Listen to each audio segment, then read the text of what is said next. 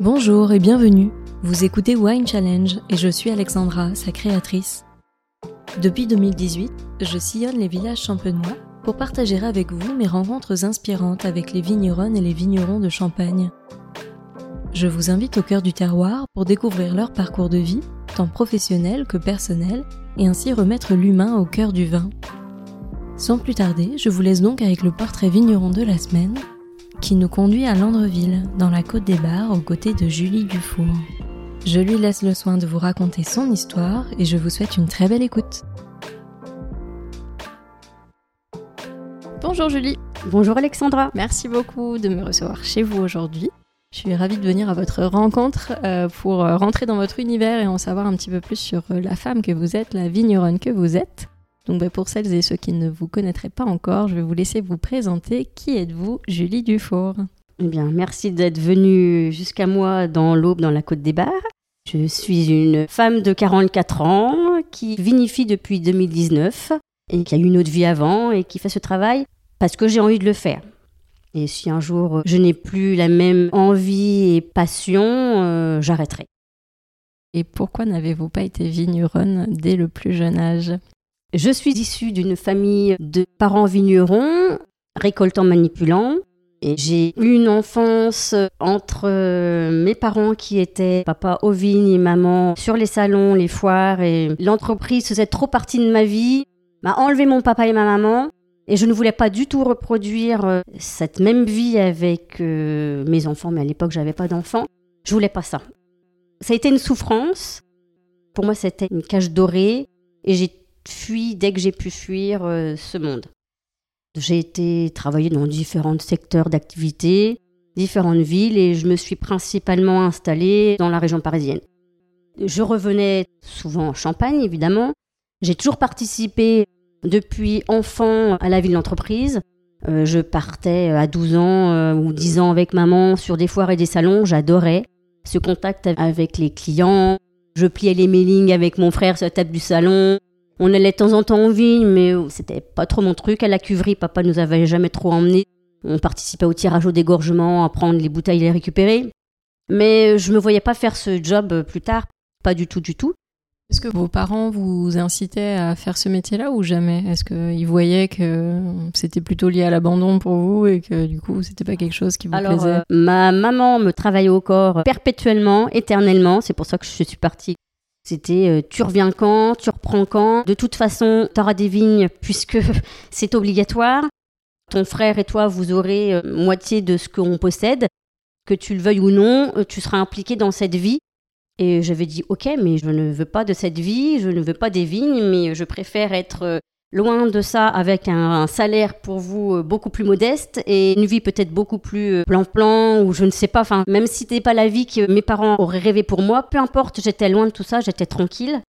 Je rentrais chez moi le soir, j'étais zen et détendue, quoi, j'avais pas euh, le stress des enjambeurs que tu entends perpétuellement, des clients qui appellent ou du stress avec le temps. J'étais tranquille dans mon monde.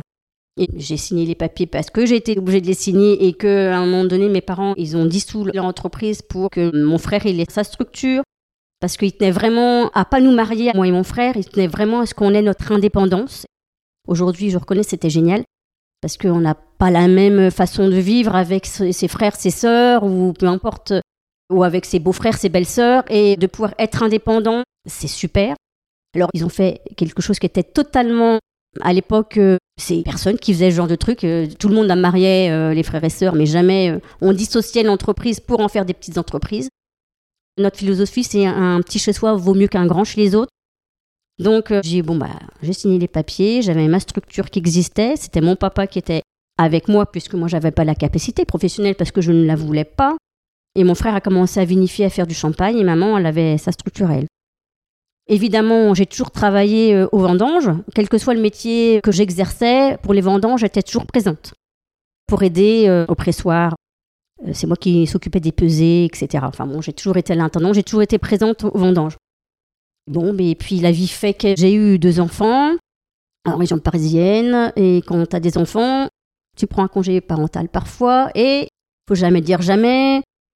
J'ai décidé de changer totalement de vie, de quitter le papa des enfants quitter le travail que j'avais qui me m'ennuyait et qui ne me passionnait plus du tout. J'ai pris mes enfants et en un mois de temps, j'ai changé totalement de vie. Du jour au lendemain, presque. ça, ça mûrissait dans ma tête depuis quand même un petit moment. Mais sans rien dire à personne, je dis ok, allez, on s'en va, on va revenir en Champagne. Euh, à l'époque, Louise, elle avait 3 ans et Antoine, il avait un an. Donc quand je suis revenue, je me suis réinstallée dans la maison familiale. Mes parents venaient juste de quitter la maison, donc euh, j'ai pu être seule dans la maison. Et puis j'ai dit, ok, j'arrive, je veux bien revenir, je veux bien prendre en main l'entreprise que m'avait transmise. Mais vous me laissez faire ce que je veux, je fais ce que je veux comme je veux, sinon je m'en vais.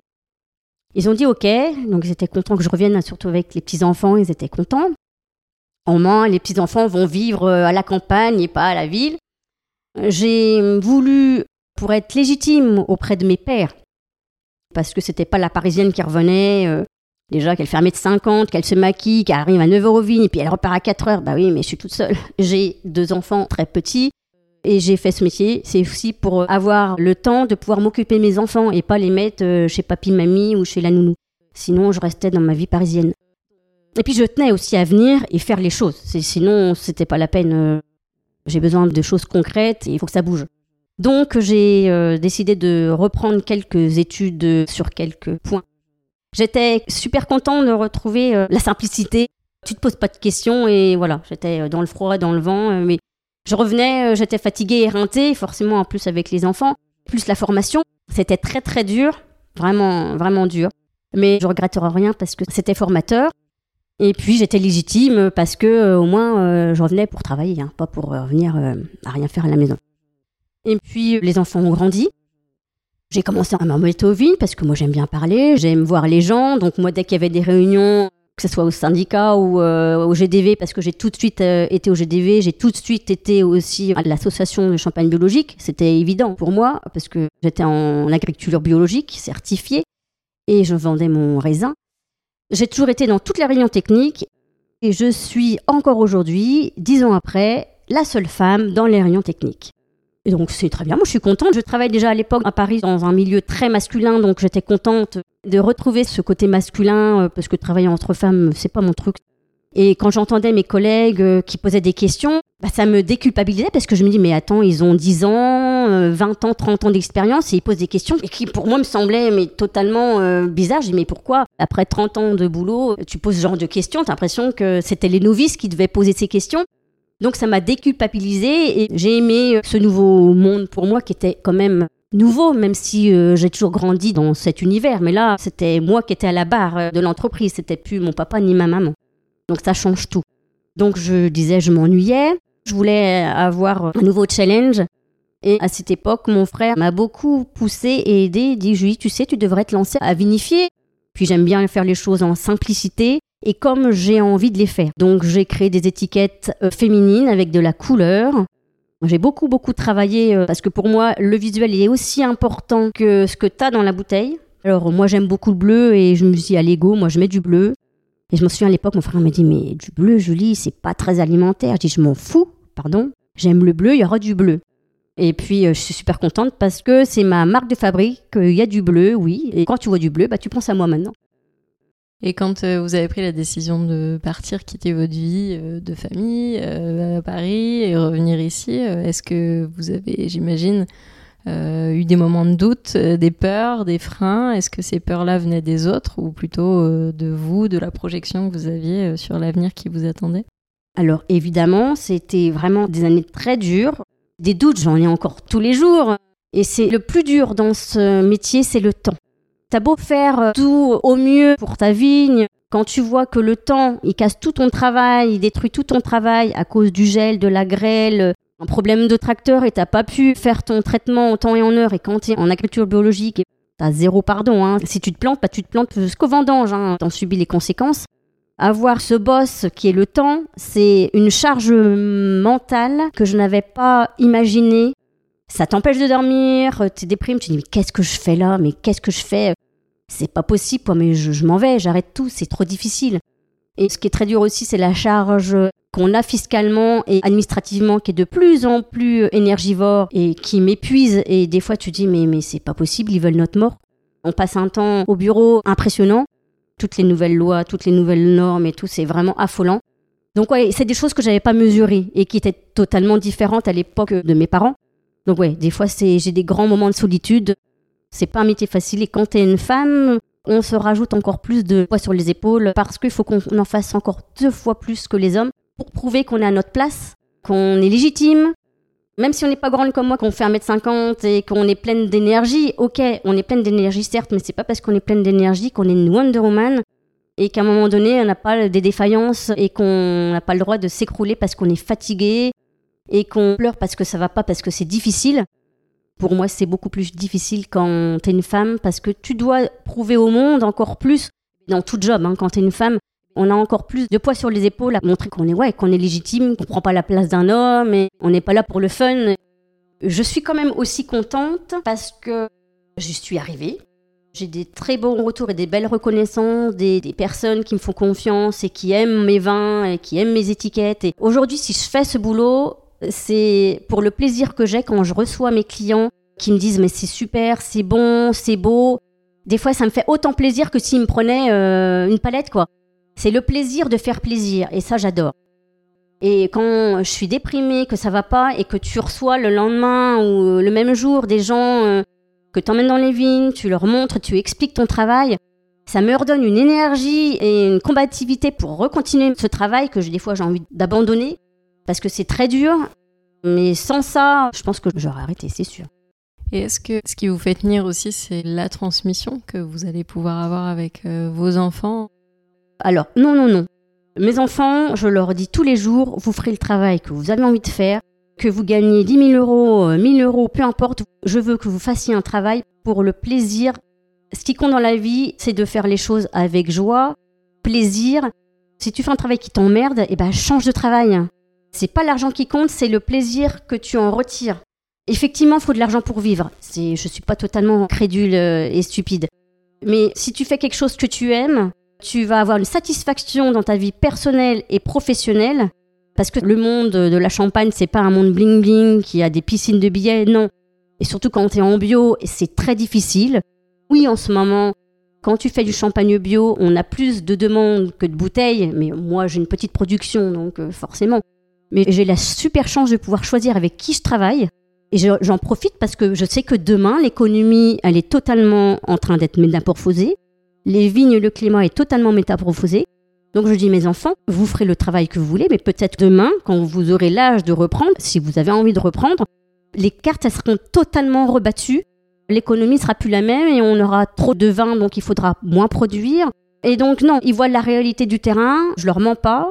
Je veux pas surtout qu'ils reprennent par obligation, mais si ça leur fait plaisir, ils reprennent. Voilà. C'est pas parce que tes parents ont été cordonniers qu'il faudra être cordonnier. Non, tu fais le métier qui te fait plaisir à la base. Je me suis à un moment donné servi, effectivement, de cet héritage pour rebondir dans ma vie. Mais en aucun cas, je me vois faire ce même métier toute ma vie. C'est pas parce que aujourd'hui je fais ce métier que je le, je l'aurai jusqu'à la fin des temps et que je le transmettrai. On verra parce que tout change. Même la fiscalité change. Donc euh, transmettre à ses enfants, c'est de plus en plus coûteux, de plus en plus difficile. Je sais de quoi je parle. On a perdu notre papa euh, juste une semaine avant les vendanges avec mon frère l'année dernière. C'est très très très dur fiscalement et humainement. Donc, euh, j'ai pas envie que mes enfants ils vivent la même galère, les mêmes souffrances. Donc, euh, non, la transmission, des fois, c'est un poids. C'est pas forcément une joie, une facilité. Ça peut être euh, une grosse souffrance derrière cet héritage. On attend toujours trop de nous. Et puis, vous savez, les gens dans la terre, il y a beaucoup de non-dits. Le travail en famille, c'est très difficile. Donc, ils feront ce qu'ils veulent. Surtout, s'ils font pas le champagne, s'ils font pas la vigne, et bah, je serais contente aussi euh, s'ils font carrément autre chose. Vous ne voulez pas que ce que vous possédez vous définisse? Exactement. Non, non. Ah non, non. Ce, qu'on possède, ça ne nous définit absolument pas. Ce qui nous définit, c'est euh, notre parcours de vie, nos, embûches, euh, c'est nos hobbies, c'est nos amis, c'est, c'est, pas le job qui te définit. Et vous parlez d'embûches, quel est votre rapport à l'échec? Euh, bah, je l'accepte parce que c'est si on n'a pas d'échec, euh, on se construit pas et on est qui on est aujourd'hui avec tous les chèques qu'on a eu. Celui qui a une vie simple et facile, le jour où il tombe, euh, il se relève pas ou dirait difficilement. Et celui qui a eu l'habitude de tomber, d'en baver, eh ben, il va plus vite et il évolue un peu plus rapidement que celui qui a eu toujours eu des simplicités dans la vie. Et comment on se relève d'un échec? Déjà, le truc, c'est déjà se connaître. La base, c'est euh, faut se connaître, savoir euh, qui on est, d'où on vient, quelles sont nos qualités, nos défauts, qu'est-ce qu'on peut faire euh, avec toutes nos qualités, avec tous ces défauts, entre guillemets, ces défauts, ces points faibles ou ces faiblesses. Qu'est-ce qu'on peut faire si on a envie de faire ce job? Est-ce qu'on est capable de faire ce job avec tout ce qu'on est aujourd'hui? Et de vouloir faire quelque chose, si on ne correspond pas au job, on peut pas mentir. Faut descendre des fois un petit peu de son piédestal ou de ses croyances. Et puis il faut surtout euh, se mettre en action et euh, pas attendre que les choses elles viennent, mais euh, se bouger quoi. Mais bon, c'est ma personnalité qui est comme ça aussi. je suis une battante. J'aime ce travail parce que je suis pas à mon bureau toute la journée. Je peux être à la fois le matin au bureau parce que j'ai des factures à faire ou j'ai des documents à faire pour des expéditions. Le midi, je suis à la cuverie parce qu'il faut que j'aille vérifier mes vins. Après, euh, j'habille mes bouteilles, je prépare mes commandes et puis après, je reçois des clients. J'adore cette euh, diversité de jobs. J'ai plein de casquettes dans la journée et je m'ennuie jamais. Je ferais la même chose toute la journée, je pourrais pas. Je me suis vite ennuyée à Paris dans mon job parce que c'était trop euh, routinier et ça m'ennuyait. Qu'est-ce que vous faisiez à Paris? Je travaillais dans le secteur de sécurité informatique à la Défense, à Nanterre. Et nous sommes peu à oser changer de cap à un moment donné de notre vie. C'est pas toujours évident de le faire pour plein de raisons différentes. Mais avec un peu de recul, est-ce que la Julie d'il y a 15 ans serait fière de la Julie d'aujourd'hui? Non mais, mais grave. mais quand je pense à mon parcours, je me dis mais j'ai jamais autant été à ma place qu'aujourd'hui. Mais jamais de la vie je veux repartir en arrière. Moi je vis au présent, je ne vis pas dans le passé. Si je pouvais avoir la voiture de retour dans le futur, mais jamais j'irais changer quoi que ce soit de ma vie. Mais jamais. Les trucs positifs comme négatifs, c'est tout ce que j'ai vécu qui fait que je suis aujourd'hui euh, la Julie d'aujourd'hui.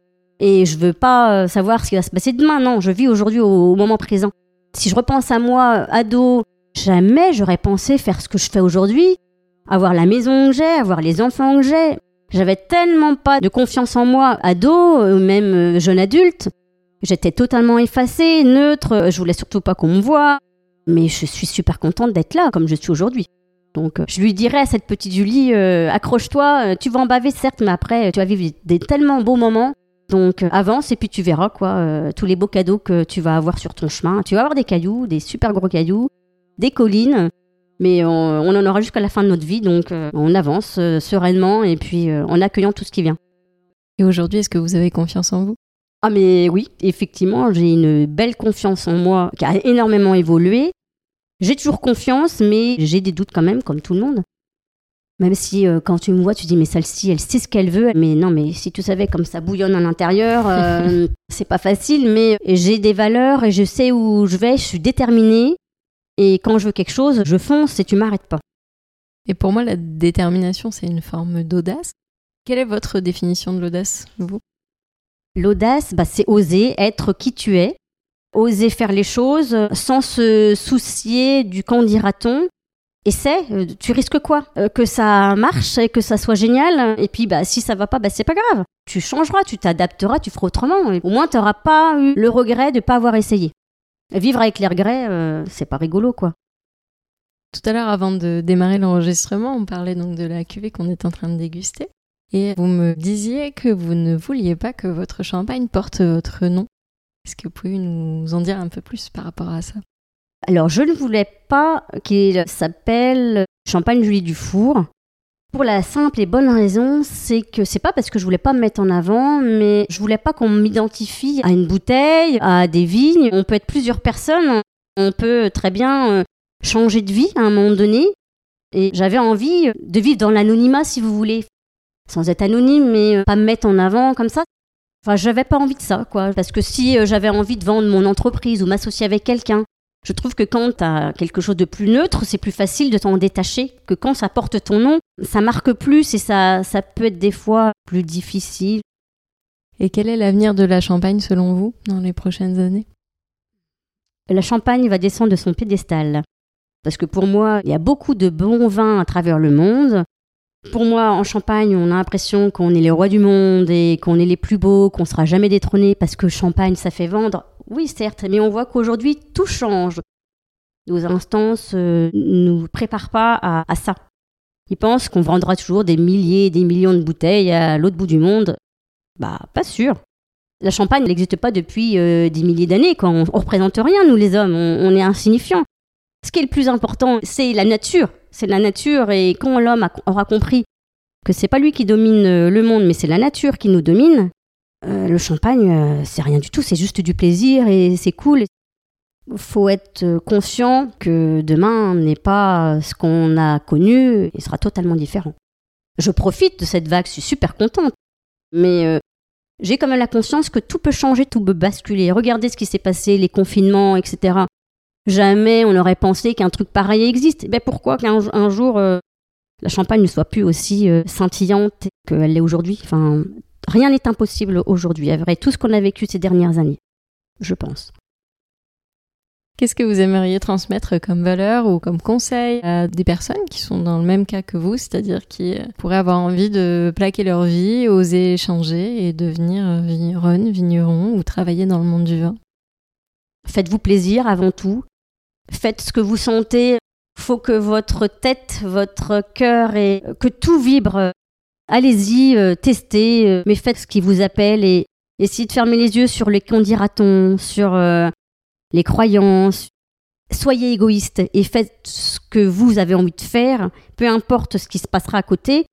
Les gens, ils s'adapteront. Vous aurez euh, des embûches, ça sera pas facile tous les jours, mais vous aurez une satisfaction qui n'a pas de prix. Voilà, c'est juste faut faire ce qu'on a envie de faire et se faire plaisir. Qu'est-ce que je peux vous souhaiter pour la suite?